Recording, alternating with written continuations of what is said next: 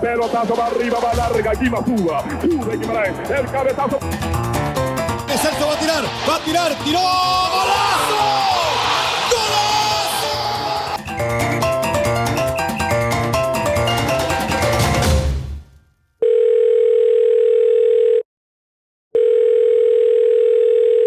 Hey, Chel, ¿qué pasó? ¿Cómo vamos? Tanto tiempo. Qué paz, pura vida. se, han movido, se, han movido, muchas, muchas varas que se han movido de ahí, no, no es, no es, es por dicha que se han movido, por dicha. Sí, sí, sí. Gracias a Dios.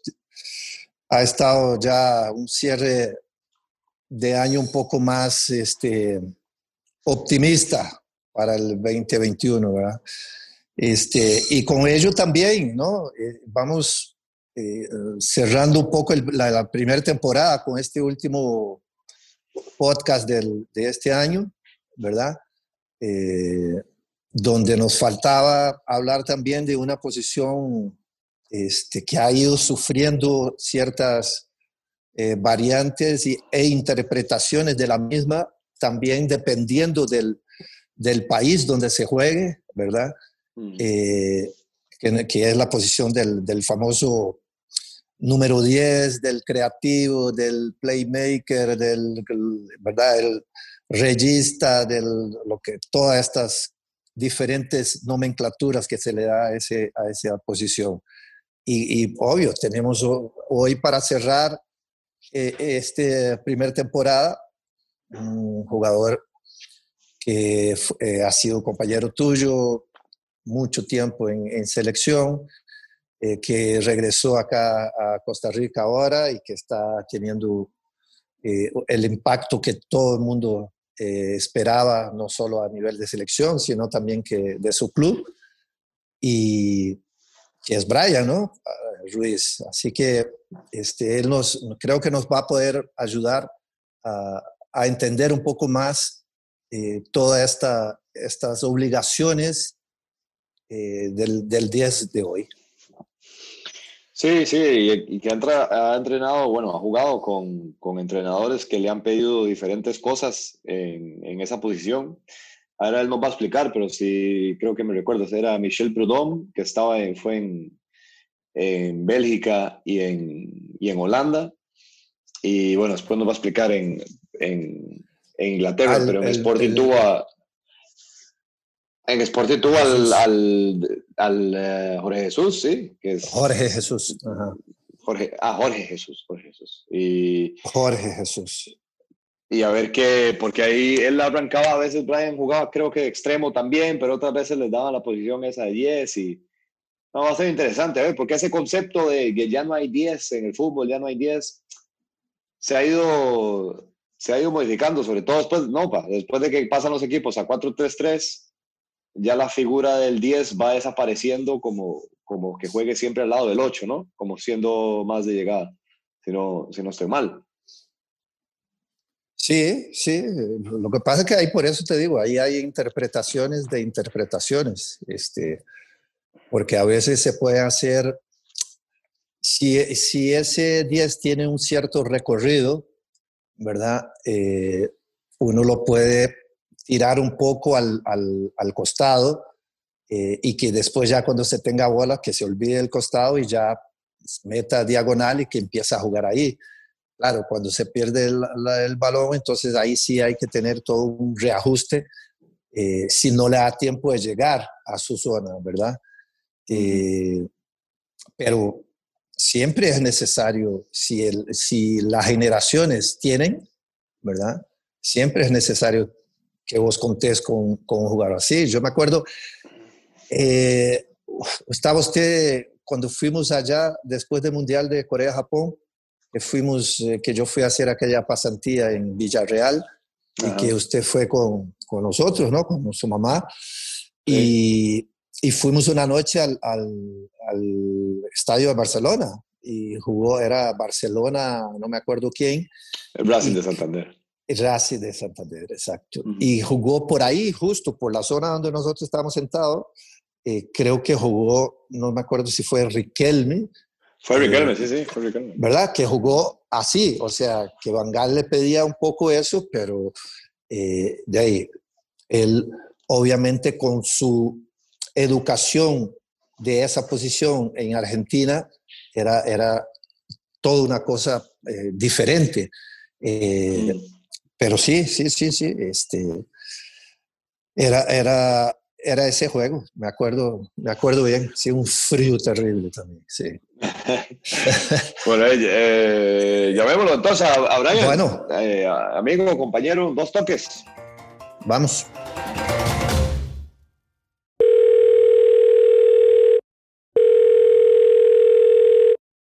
¿Qué dice, Mae? Todo bien, ser, profe. Todo vale. Brian, ¿cómo vamos? ¿Qué hay? ¿Cómo están? Todo bien, todo bien. Concentrado, concentrado. Concentrado, hoy no, el Ministerio de, Salud nos permitió concentrar y bueno, nos concentramos hoy. Bueno, buenísimo, felicitaciones, felicitaciones. ¿ah? Gracias, profe, gracias. ¿Dónde está? ¿Está, en Colombia o está en Costa Rica ahorita? No, viene, viene, el, el, viene el lunes, este, después de haber ya arreglado todo. Eh, me quedo estos días y ya el, próxima semana, el lunes, ya vuelvo a salir porque el martes ya arrancamos pretemporada ya con, con algunas pausitas de Navidad y Año Nuevo, pero, pero ya arrancamos porque el 10 de enero ya hay partido de Copa, así que no se puede perder más tiempo. Sí, sí, sí, sí. sí. Vale, bueno, ya al fin, al fin pudimos ya coordinar ahí bien las horas. Este, teníamos eh, bueno, el tema de que nosotros, bueno, con, con, con, usted estamos cerrando ya la primera temporada de, de podcast, y bueno, ¿y de qué manera? O sea, y hemos, hemos tratado de, de, ir con diversos temas durante todas las, todos los episodios, y nos faltaba el tema del 10, güey. Nos faltaba el tema del 10, porque eso es todo un tema a nivel, digamos, social en Costa Rica, de que ya no hay 10, bueno, no hay 10, que no hay 10, y, y yo le decía, papi, antes hablábamos que es mucho de interpretación y de cómo los entrenadores le piden a uno esa, esa, esa función. Claro, el que más le han pedido en esa función, en nuestro país ha sido usted ya por toda esa eh, carrera súper exitosa allá en Europa. Entonces, este, vamos, comencemos por lo que era esa posición, porque yo la tengo entendida siempre como, como la que juega a espaldas de los volantes rival, que eso es como, o sea, la imagen del 10 era el Mae que no defendía y que nada más que uno se la daba para que le tome y resuelva. Sí, sí, sí. Yo, yo creo sobre eso. Bueno, a mí que me ha tocado de cierta manera ya ser llamado 10, que hace rato que desapareció el 10 tradicional, profe. Bueno, y Celso. Inclusive yo jugando, como, o, si me he caracterizado como 10, he jugado muchas veces por la banda y lo que hago es meterme al centro de, dependiendo de los movimientos que el, que el entrenador quiera, en eh, la selección o el mismo equipo en que jugaba, principalmente en, recuerdo en Sporting, que el, entrenador le gustaba mucho que me metiera, pero yo jugaba por izquierda, o sea, yo jugaba un 4-4-1-1 abierto por izquierda, cuando teníamos la bola le gustaba que me metiera ahí en medio como hacer una función de 10, de creativo, de, de pasador, y yo creo que ha desaparecido un poco ese 10 tradicional. Ya no hay un 10 que, que, que es el que se queda ahí y, no marca y solo crea. Porque ahora todos tenemos que marcar, ¿no, profe? Sí, la, la, la, así es. O sea, sin duda alguna, la dinámica del juego de hoy ya no, no, no da pie, ¿verdad? Que este, ninguno se quede ahí como viendo el juego. Eh, a veces también me acuerdo eh, porque en algún momento de mi carrera también jugué ahí, ¿verdad? Eh, y lo que uno hacía era como que encaminaba, digamos, el, el, el jugador eh, que uno tenía cerca hacia la gente que estaba atrás de uno. pero era una cuestión mucho más casi como de, de acción individual que de una de una planificación colectiva defensiva para que después ya pasara algo, ¿verdad? Después de que uno encaminara este, este jugador ahí. Eh, pero sí, sí, yo creo que sobre todo por el, por el ejemplo que, que vos has sido para, para el fútbol de acá y, en esa posición, hay algo que también eh, yo quisiera como que nos hablaras un poco, porque cuando vos saliste de acá, joven, muy joven, eh, vos llegás a Bélgica, ¿no? Y, y en Bélgica eh, ya te toma eh, Michel Perdón, ¿cierto? Primero estuve con, eh, con un entrenador de, de Bélgica, se llama George Lickens, que fue entrenador de la selección de, de Bélgica. El primer año estuve con él. Ok. Y, y ahí vos ya te, te, fueron adaptando también sobre el lado, haciendo lo que vos decías, hacías en el Sporting, que te pedía Jorge Jesús por el lado izquierdo, te lo pedían por el lado derecho y tenías que hacer recorridos larguísimos también, ¿verdad? Sí, sí, sí. sí. Eh, pero, esa, pero justamente esa, esa disponibilidad este, tuya, porque siempre, siempre el, el, el, 10 como era, era eh, pensado, era, no, yo me muevo nada más aquí en este espacio y de aquí ya, ya no salgo más. ¿Verdad? ¿Cómo, ¿Cómo, fue esa, esa, esa adaptación mental tuya para decir, ok, estoy viniendo acá, tengo que ganarme aquí la, el, la posibilidad de jugar y si me ponen por aquí, pues juego por aquí y a partir de ahí empiezo a hacer mi, mi, juego, porque al final te fue muy bien allá también, ¿no?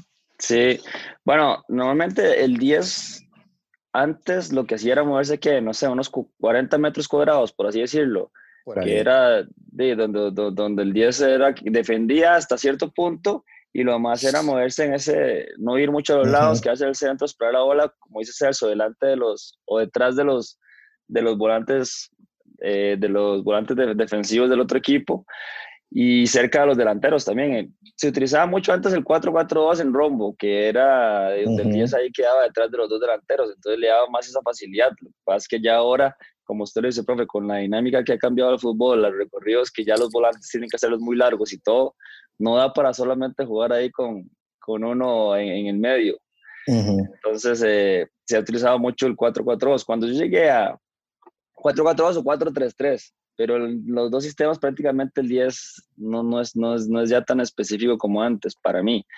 Cuando yo llegué a, a Bélgica, que yo llegué jugando como, pues como jugaba ya de, de 10, por así decirlo, en, en la liga un poco. El entrenador de allá, primero que todo, no fue el que me llevó, entonces como que me utilizaba a veces por afuera, me utilizaba a veces como de segundo delantero, entonces ahí me costó un poquito ese año. Lo que aprendí ahí, más que a jugar la posición, fue aprender al estilo que, que les gustaba ellos usar, que era más de uno o dos toques, no tanto el dribbling y eso. Cuando llegó el segundo entrenador, eh, un entrenador noruego, se llamaba... Ah, ay, sí, sí, yo sé cuál es. Eh...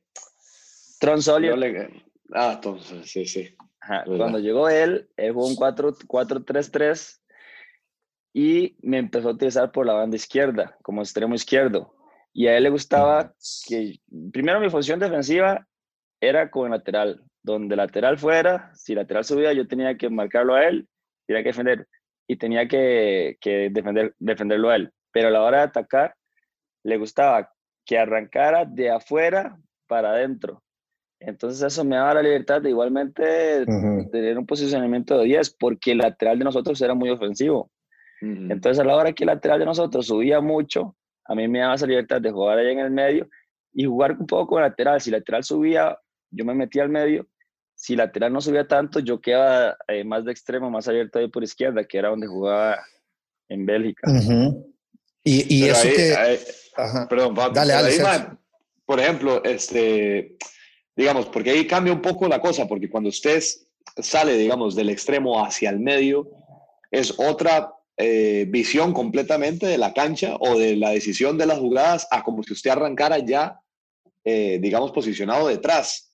¿Verdad? Ya, este, eso es una, una, de las cosas que más, digo yo, que viene de, digamos, donde está más el, el, la, la calidad de la decisión, ¿verdad? Que es jugar, porque cuando usted juega atrás de los volantes, usted recibe y sabe más o menos que es girar y poner a jugar al delantero o, o, lo que fuera. Pero en, ese, en esa posición ya es una toma de decisión con si el extremo pasa y si jala al lateral, entonces ya ahí sí penetra, o penetra usted con bola para tomar el remate o la decisión usted, o decide, o sea, ya que le vienen los, o sea, usted como que ya ahí puede ya apoyarse más con el juego de cara a la gente que viene de frente. Uh -huh. Mientras que con el otro juego, digamos que al final, eh, digamos, la decisión es más suya, por así decirlo, en el juego 10. Sí, a ver, es que lo, lo, a, a, lo que hablamos ahorita, el juego 10 es más de estar ahí, esperar la bola un poco para, y para arrancar para el frente. En cambio, yo siento que jugando de extremo, metiéndome ahí, primero voy a confundir al lateral. Si me sé mover bien, voy a confundir al lateral. De no, el lateral no va a saber si llegar conmigo ahí, para mí no va a saber si llegar conmigo ahí o, o, dárselo al volante. Y si ese, ese, si ese movimiento es bien coordinado con el lateral, voy a tener la posibilidad de recibir solo y girar, si lateral no sabe salir, y ahí arrancar de frente, que era lo que en ese momento yo recuerdo que el entrenador nos decía. Intente confundir el lateral para que siempre me reciba la bola de frente y ahí arrancar. Entonces, eh, yo siento que ahí fue donde empecé como a jugar esa posición, porque después de ahí, cuando me fui para Twente, igualmente jugaba extremo, pero con, eh, con Steve McLaren, que fue el entrenador del Twente. Ah, bueno, antes de eso estuve también con Michel Prudon, sí, profe, ahí en, eh, en Bélgica, que fue el tercer año, que él igualmente jugaba 4-3-3. E igualmente, él me utilizaba en dos posiciones. Él jugaba un 4-3-3 en el cual me usaba abierto o a veces jugaba con dos en el medio y me dejaba a mí más libertad de jugar un poco más adelantado. Un poco parecido al 10 ahí. Ya. Como con, como con dos ochos, por así decirlo, un 8 y un 10, vamos a llamarlo. solo que ahí, ahí eh, digamos, dentro de esa evolución, ¿verdad? Es decir, ese, ese brinco de tu arranque con, acá con, con Alajuela el salto a Bélgica con esas adaptaciones que, que vos eh, fuiste aprendiendo a tener y que hacer en tu juego, inmediatamente ya se da lo, lo de Holanda, lo de Twente, como bien lo decís, eh, jugando ellos en la escuela tradicional, tradicional holandesa con el 4-3-3, pero donde ahí ya empezás una, una, una producción también enorme de, de goleo, ¿no? Eh, y eso, claro, a, los entrenadores de esto eh, siempre andamos como, como viendo estas situaciones porque eh, cuando uno juega con, con, los extremos extremos acá, siempre abiertos, etcétera, eh, prácticamente son surtidores para el 9 o para un posible 10 que juegue atrás del 9 si estás en el 4-2-3-1 o lo que fuera. Pero, ¿cómo fue esa, esa, esa posibilidad de que vos dentro de ese esquema, ¿verdad? Ese 4-3-3 bien holandés, eh, tuvieras tantas incursiones y tanto gol en esa época. Sí, tuve la ventaja, bueno, uno de que la media cancha que tenía el Twente era muy buena, o sea, eran jugadores que teníamos un recuperador, hubo Brahma que muy bueno para recuperar la bola y entregarla, después teníamos a dos holandeses, a Theo Jensen y, Kenneth Pérez, que manejaba muy bien el medio campo. Entonces no tuvimos problemas de medio campo. Entonces, por así decirlo, nunca fue una opción para Steve, para el profesor Steve, de jugar ahí. Yo empecé jugando por izquierda y Miroslav Love, un, este, un jugador que estaba de préstamo, que era el Chelsea, empezó ah, que ganó el, ganó el Puskas, él. ganó el Puskas, sí, ajá, sí, un golazo que metió fuera del área. Sí jugaba por derecha. Entonces jugábamos buscando central para este, en Cufo, que era el delantero del Twente. Lo que pasó fue que hubo un partido en el que no nos estaba saliendo una de las cosas y en el partido le dijo, cambien de lado. Cambiamos de lado y metimos, o sea, creamos más chances y yo metí como, creo que fue dos goles y a partir de ahí nunca más nos cambió. Teníamos la ventaja de que a jugar bien a cambiar claramente el juego de venir por dentro, teniendo a dos pasadores muy buenos en el medio campo en Cufo, que se movía muy bien y apoyaba muy bien, distraía mucho las marcas, él y yo empezamos a quedar con más posibilidades de, de, marcar. Eh, y aparte, yo cuando empecé a jugar con derecha, tenía un, un, lateral que igualmente subía mucho y tenía un centro muy bueno. Entonces, cuando él recibía la bola, prácticamente era el 10 de nosotros, o el Kenneth Pérez en ese momento, que llegaba a apoyar y yo ya estaba en el área. Ok.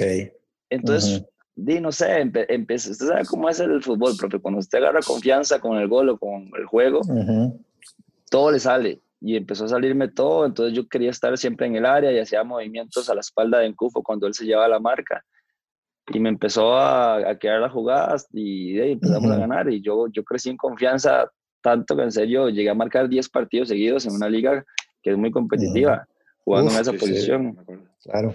Vale, flaco, Y, digamos, el hecho de que, de que esa liga sea tan, o sea, que sea 4-3-3 contra 4-3-3, este, digamos, yo digo que tiene que también, eso tiene que ayudar a potenciar, digamos, este, el talento que uno tenga en, en X o Y, digamos, fortaleza que uno pueda tener, porque yo creo que además fue como creo, calcó muy bien la, la progresión suya en Europa junto con, digamos, la madurez futbolística, con lo que quería el entrenador, cómo es la liga, y después entrar en confianza, y claro, ahí... Sí, se contó todo. Se contó todo, ¿verdad? Esa gente dejaba, bueno, sigue dejando, ¿no? Sigue, sigue jugando. En su segunda etapa en PSV, en PSV, bueno, ya nos va a contar, pero, pero sigue igual. Para, para mí, profe, y Celso, no, bueno, el profe digo porque obviamente él tiene más experiencia en lo que es eh, dirigir y escuelas y todo, pero la, la, escuela holandesa es de las mejores que yo, yo he visto. O sea, la forma de entrenar ellos y la forma de jugar, como usted lo dice, es el, el 4-3-3. Me parece que se la saben de memoria. Y, y, y, después que yo estuve en PSV con Felipe Coco, el entrenador, se actualizan, o sea, tienen movimientos diferentes. Obviamente el fútbol va avanzando muy rápido y, y, hay que, hay que sí, estarse actualizando porque si no se queda uno con, con, con años atrás y, le, le, sobrepasan.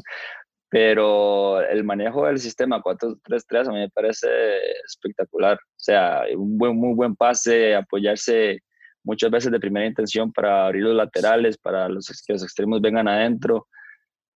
A mí me sirvió mucho y me, gustó mucho. Y en Holanda yo creo que ahí fue donde terminé de formarme eh, profesionalmente en mi mejor nivel.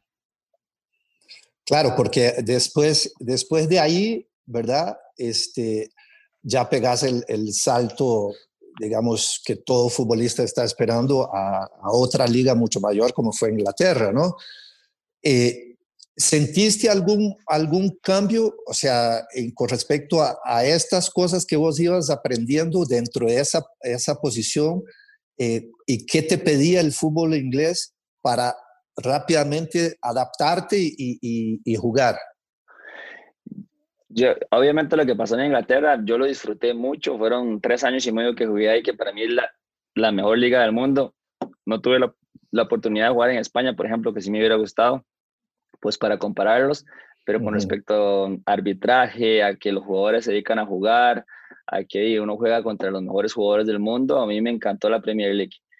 Eh, siento que fui a un equipo que no, que no era el estilo de mis condiciones, que al final okay. yo tomé la decisión porque el entrenador que estaba, o que en ese momento era Martin Jol, que era el entrenador uh -huh. del Ajax cuando yo estaba en, en, en, el Twente. Entonces él fue el que me llevó uh -huh. y, y, sabía cómo él jugaba y todo.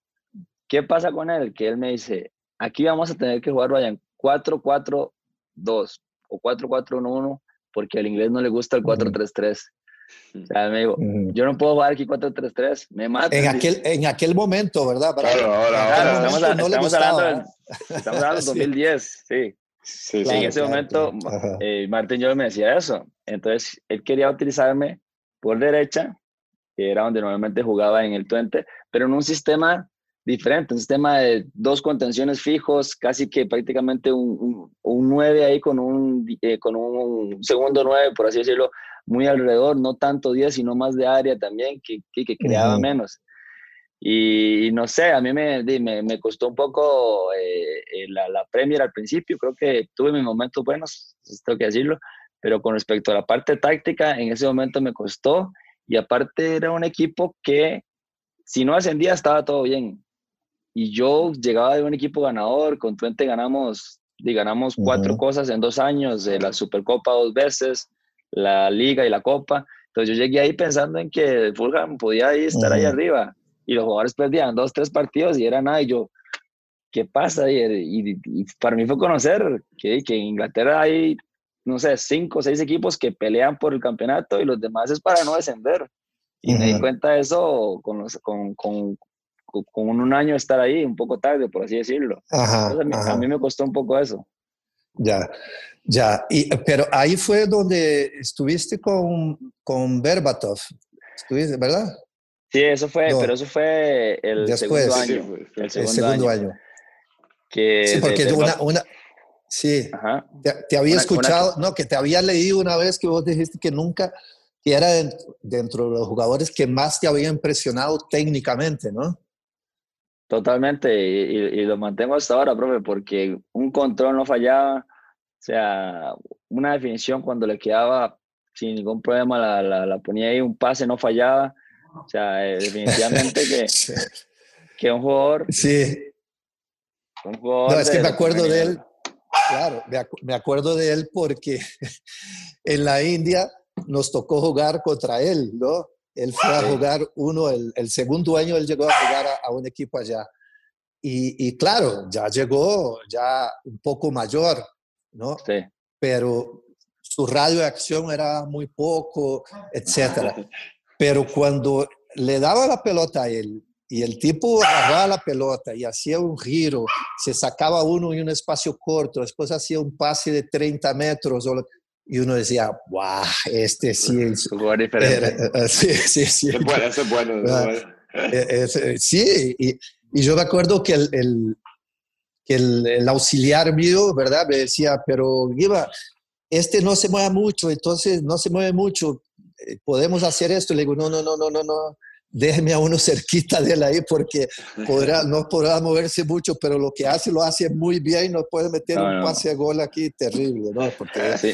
Y tenía eso, tenía, hacía un pase de gol, pero también hacía un pique corto al espacio y se movía muy bien también. Muy potente, sí, muy potente, esos espacios cortos, sí, sí, sí, correcto. Pero bueno, eso, eso que dice de la Premier, que jeta, uno ve la Premier ahora y ve a todo el mundo este, saliendo jugando de atrás y 4-3-3 y todo estaba... Ha cambiado, ha cambiado mucho, ha cambiado mucho.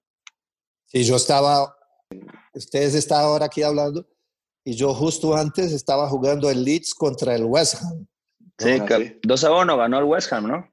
2 a 1 ganó. Y, y, y, era lo de siempre, o sea, la, la, la, dinámica, ¿verdad? Colectiva y la intensidad individual, porque ahí, ahí hay, dos términos que acá me parece que a veces se confunden aquí en Costa Rica, ¿no? Que es, eh, para mí, dinámica es cuando hay una dinámica colectiva de juego. Y eso que ustedes están, que han estado en Europa mucho tiempo, eh, conocen muy bien. O sea, hay, hay toda una dinámica colectiva que hay, que hay y que se da una fluidez de juego y que se ve un juego siempre eh, rápido.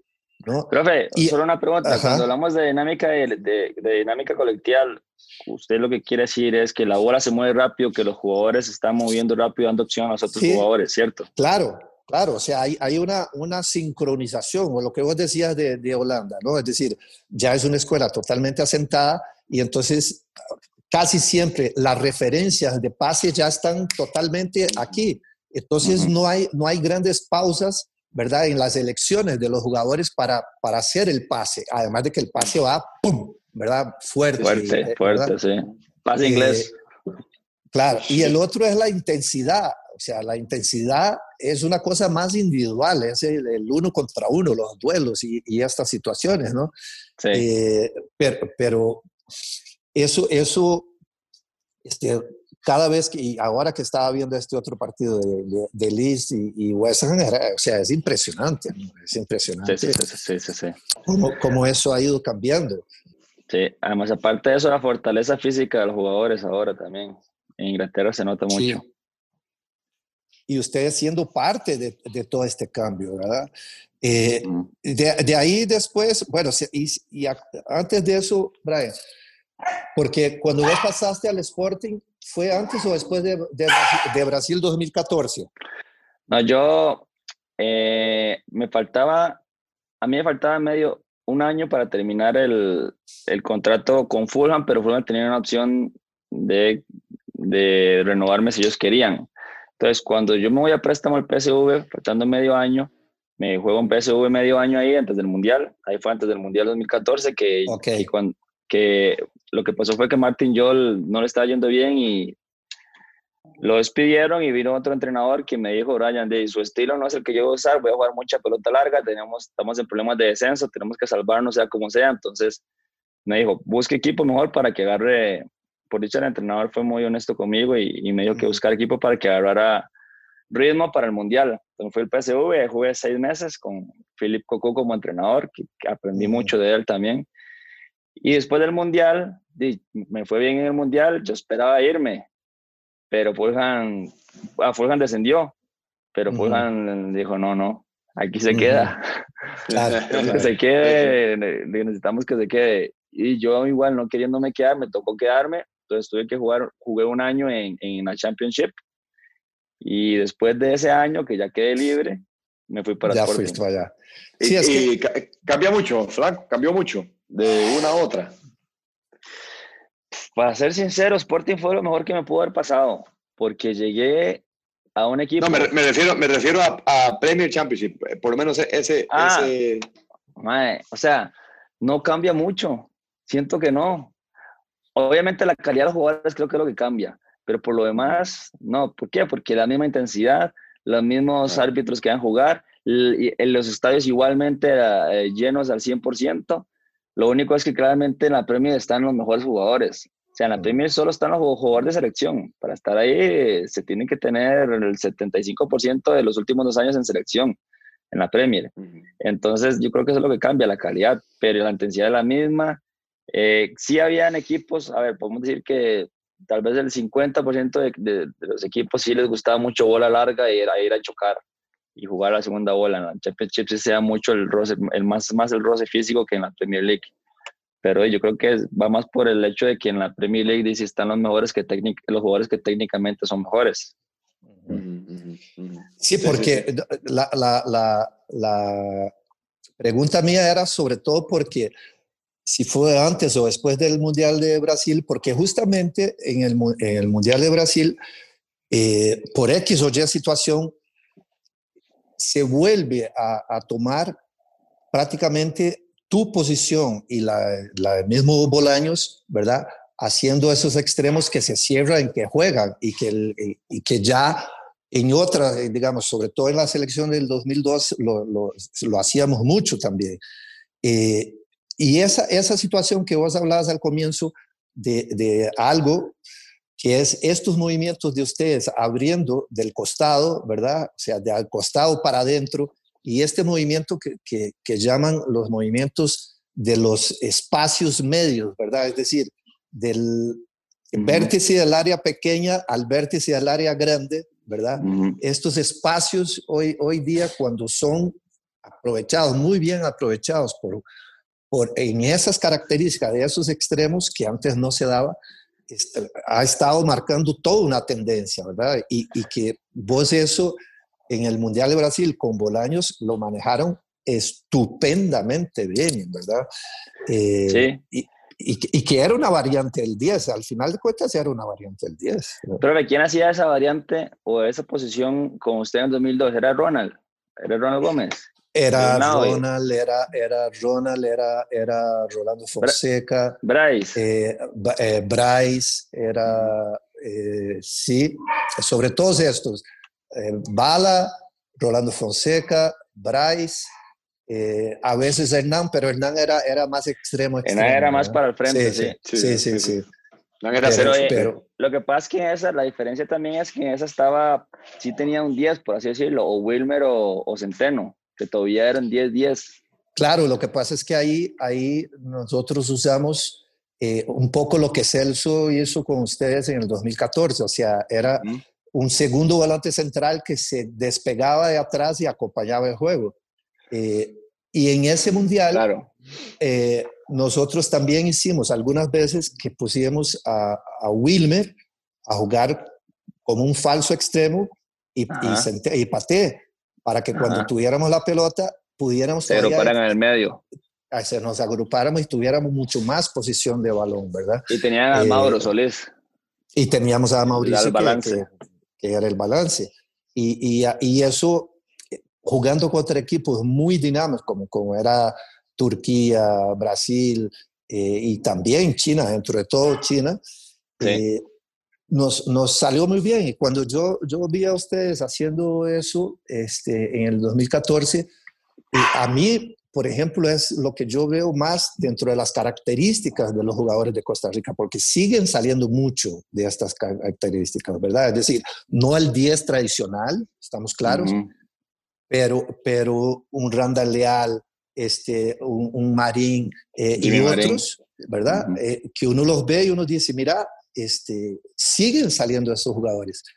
Claro, los de, los de tu talla ya es, es, es, es, un hecho que no, no sé, y eso, eh, vos ahora que estás regresado al fútbol nacional, podés decir con mucho más eh, criterio eh, qué es lo que estás viendo dentro de esa dinámica. Lo que sí siento, por ejemplo, yo creo que Jimmy Marín por hablar de nombres, y, y Randall Leal sí tienen esa función o ese mismo, ese parecido a lo que, a, lo que puedo hacer yo, lo que venía haciendo en la selección. Lo que siento que les falta a ellos es que no tienen tanto pase-gol. O sea, siento como que ellos hacen bien la función, pero se equivocan mucho en el último pase. Y que es algo que tal vez en estos momentos no veo que haya un jugador como que tenga eso, como que haya un jugador que haga cinco pases de, a profundidad ahí a gol durante un, en un partido. Se ve poco eso, siento que eso sí es algo que hay que ir buscando, mejorando. Ahorita en Costa Rica, en lo que yo he visto del torneo, lo veo muy poco, o sea, lo veo muy poco. Por ejemplo, el del que más veo que hace esos pases ahí que, y que juega más retrasado es Alex López, que a mí me encanta, porque tiene una salida muy clara, se sabe el juego muy bien, al haberlo retrasado ahí, creo que le ha funcionado muy bien a él también para, y para que me dé más libertad a mí de moverme ahí al frente y buscar esos espacios para intentar hacer un poco la función de un 10, que a la hora de defender nos agrupamos más un poquito los dos en el medio y defendemos ahí. Pero sinceramente siento que eso es lo que le ha faltado un poco al jugador en esa posición, profe, que, que tenga más ese pase-gol. Bueno, y, y, ahí, ahí está un poco la, la búsqueda de, de, la gente que trabaja acá y de la gente que trabaja en selecciones menores y, todo esto, ¿verdad? Porque eh, sí es, es una característica que en los lugares que yo he estado, o sea, la, producción de jugadores con esas características que son esos mm, extremos, medias puntas, ¿verdad? Eh, aquí sigue, porque por ejemplo en Colombia, en Colombia vos, uno está ahí y, y uno ve, o sea, son y todos los equipos lo tienen, extremos, ¿verdad? Una bala, rapidísimos, ¿verdad? Y, muy buenos en el uno contra uno. Pero ese tipo de, de jugador así, eh, no lo encontrás tanto allá y, eso me llama mucho la, la, atención. Mientras que en tu experiencia eh, allá eh, que estuviste en Brasil, viste también una cantidad increíble de, de diferentes características de jugadores, ¿no? Sí, sí, sí, sí. Y eh, ahí y en, y en Portugal, Portugal también, es, eh, yo creo que tuvo la experiencia de estar con, con ¿cómo se llama? El, eh, con Jorge, ¿no? Con, con Jesús. y que, que, también, creo que también le, le, ¿no? le abrió todavía mucho más los ojos de, en cuanto, porque hemos hablado entre usted y yo y que usted ha dicho que, que de los mejores que ha tenido, se me el mejor. O sea, es que eh, para mí ha sido el mejor entrenador eh, tácticamente. Profe, usted lo tengo entre los tres primeros, profe. no, pero, pero hablando de, de Jorge Jesús, en serio el mejor y sí me abrió la mente muchas cosas. O sea, yo llegué ahí a los, eso fue en el 2016, o sea, ya yo tenía de, 31 eh, años y, para mí fue conocer cosas nuevas también que, que no conocía. Aparte, a mí yo tuve una, algo muy importante, no muy importante, voy a decir algo que me gustó mucho, que fue que yo jugué con Bruno Fernández, que ahora está en Manchester United, uh está muy bien, y definitivamente que estando ahí Bruno era un jugador diferente. O sea, yo creo que él, e, es el mejor jugador que he conocido que de moverse en tiempo y espacio. Él sabía exactamente dónde moverse para que la bola, aunque no fuera con el primer pase, cuando llegaba con el delantero, él llegaba exactamente a, apoyarle. Entonces se llevaba, se jalaba la marca y cuando usted lo veía, ¡pum! Llegaba la bola. Igual esos movimientos los hace con el, con el Manchester ahora. Entonces yo creo que tener la oportunidad de jugar con jugadores que son así, que son diferentes, porque uno decía, ¿cómo hace? Siempre llega al momento justo, o sea, siempre. O llegaba a apoyarse y apoyaba bien. Y después llegaba siempre al momento justo, aparte tiene un muy buen remate de media distancia y aprovechaba ese movimiento que siempre hacía para que tuviera ese segundo para poder acomodarse la bola y rematar. Obviamente también yo creo que Jorge Jesús le ayudó a él a terminar de formarse, pero esos movimientos, hizo un movimiento como entre 8 y 10, porque él defiende bien y llega muy bien a esa posición de, de lo que, le llamamos un 10. O sea que para, después de haber, es que me parece muy, muy, muy interesante acá también esto, porque eh, al haber trabajado vos con, con, Jorge Jesús, para ti no fue ninguna sorpresa eh, lo que él pudo desarrollar en Flamengo, no, siendo campeón de Libertadores, de, ¿verdad? Para nada, es más, mi esposa, que mi esposa es, le gusta mucho analizar, eh, antes no le gustaba el fútbol, ahora es impresionante lo que le gusta analizar y pregunta y vemos todos. Y lo analizamos y ella me decía, es que él va a triunfar, él le va a ir bien en Brasil, porque es diferente. Y, y, con todo respeto al técnico brasileño, siento que la parte táctica no la trabajan tanto. Y él, yo sabía, o sabíamos con las ideas que él iba a venir, que era algo que yo no había visto en Brasil. Entonces no me sorprendió para nada lo que hizo. O sea, la ganó todo. Creo que tuvo como 30 partidos invictos. De, eh, perdió como un partido al principio, después no perdió como 30 partidos. Ganar la, la, la Copa Libertadores contra el River. Después de que empezar perdiendo, me parece que empezaron perdiendo y todo. O sea, impresionante lo que, lo que consiguió él. Inclusive en el, en, el, Mundial de Clubes quedaron segundos perdiendo contra el Liverpool en su mejor momento de Liverpool y en tiempos extra. Yo creo que habla muy bien del trabajo que él hizo, que él hizo ahí.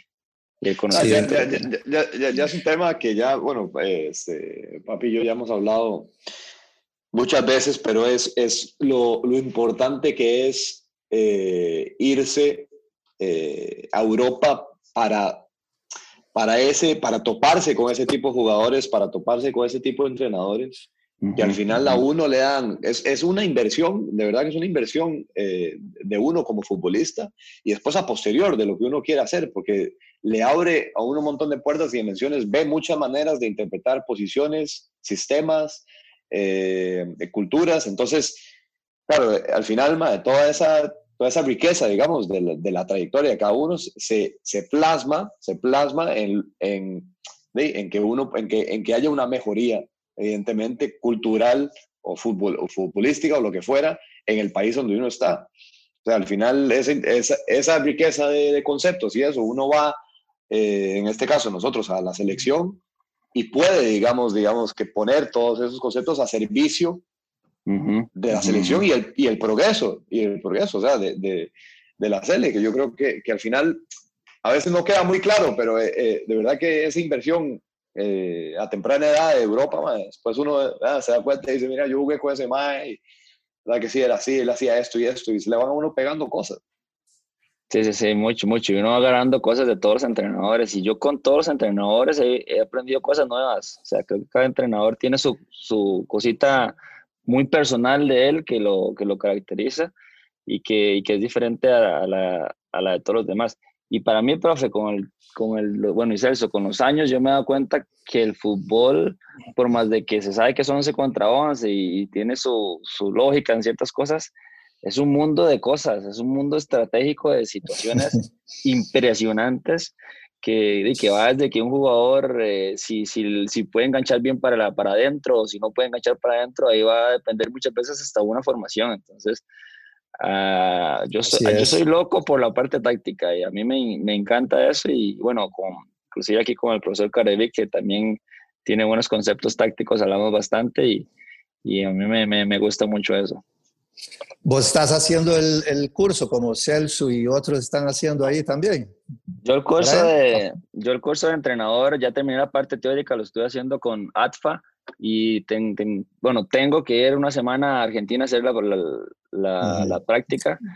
Inclusive iba, iba ahí cuando estaba en Brasil, pero empezó lo de la pandemia y ya no se pudo viajar, entonces estoy ahí en pausa para ir a hacer la parte práctica, pero ya la parte teórica la terminé. Ahora, ahora estando aquí en la liga y por así decirlo, con un poco más de tiempo, ya cuando uno está en casa y tiene un poquito más de facilidades, también esto, voy a hacer un máster de MBA, no sé si lo conocen, un máster en, en, Brasil, eh, en Brasil, perdón, en Barcelona, que con contacto de Agustín me, me, invitó a participar y seguramente voy a estarlo haciendo en los próximos ocho meses, que me parece muy, muy, muy interesante también. Fantástico, eso, eso es buenísimo. Buenísimo, buenísimo. Sí, sí, sí, sí.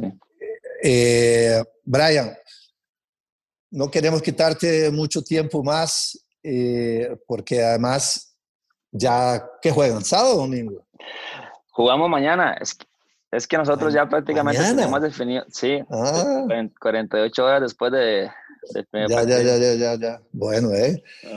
Este, muchísimas gracias, Brian, este, por la participación. Como Celso dijo, ya cerramos la primera temporada acá contigo y, con broche de oro, por supuesto.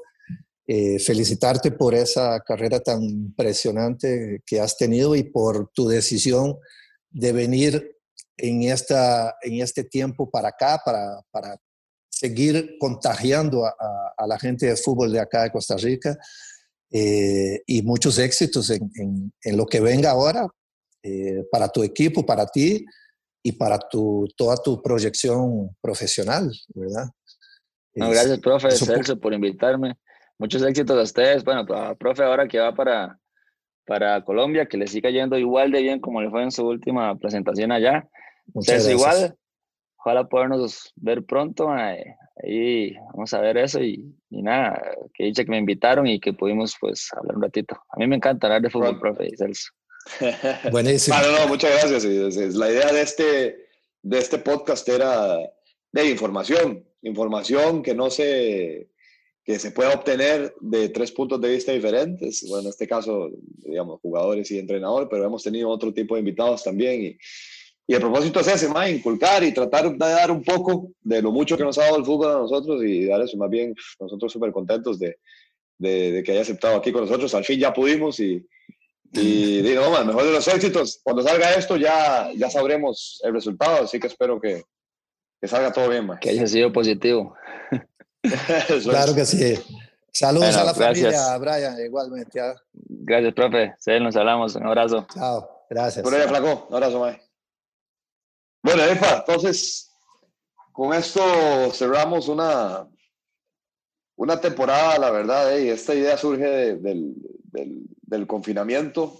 Ya lo habíamos hablado, ya lo habíamos hablado en el primer podcast también, pero bueno, ahora ya más o menos como para celebrar, esto fue este, algo que se nos ocurrió durante el confinamiento y que, que, yo creo que ha sido muy interesante. Hemos hablado con todo tipo de, de, de personas en el podcast, que yo creo que ha, estado bastante bien. Estamos esperando que, que, arranquemos la segunda temporada, a ver cuándo arrancamos, pero, pero para mí ha sido una experiencia lindísima, lindísima, y de, de mucha riqueza, de, de un montón de, cosas, de conceptos, de experiencias. Y, no, no, está, estuvo bueno, todo pega la idea. Sí, la, la, la, verdad es que sí, o sea, todos, todos, todos los que han participado, además hay que agradecerles porque han estado súper abiertos, ¿verdad? A, manifestar cosas, ¿verdad? A decir cosas. Este, y esto es, es muy difícil y uno lo sabe que se abran tanto, ¿verdad? Eh, por otras vías, ¿verdad? Pero como somos de los mismos, entonces, este, y jugamos con la misma camiseta, entonces eso eh, ayuda un poco, ¿verdad? Y aliviana que la conversación eh, sea así mucho más suelta y distendida. Uh -huh. y, y, nada, pues ahora a terminar el, el, el año como debe ser, este, y ya estaremos pensando en el 2021, este, cuando lo, lo, reiniciamos o no, ya que primero hay que esperar eh, cómo arranca la temporada ya en Colombia, cómo este, cierran esa primera etapa ustedes ahí, que van, van de líderes y que ojalá sigan por ese camino. Y a toda la gente que ha ido acompañando a, a los podcasts, eh, que cuando yo salí acá a la sabana a caminar, hey, ¿cuándo sale el otro? ¿Que ¿A quién van a invitar? Y esto, qué buena nota, esto. Y, es, eh, que estén ahí esperando porque el 2021 algún momento lo reiniciamos con todo.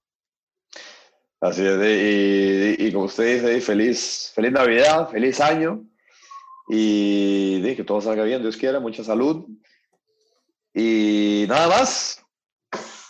Hasta el 2021. Bueno, bola al centro. bola al centro. Bueno, okay. Chel, que bueno, pa. bien. Chao. Nos vemos. Chao. Un abrazo. Chao. Dios. Chao, chao.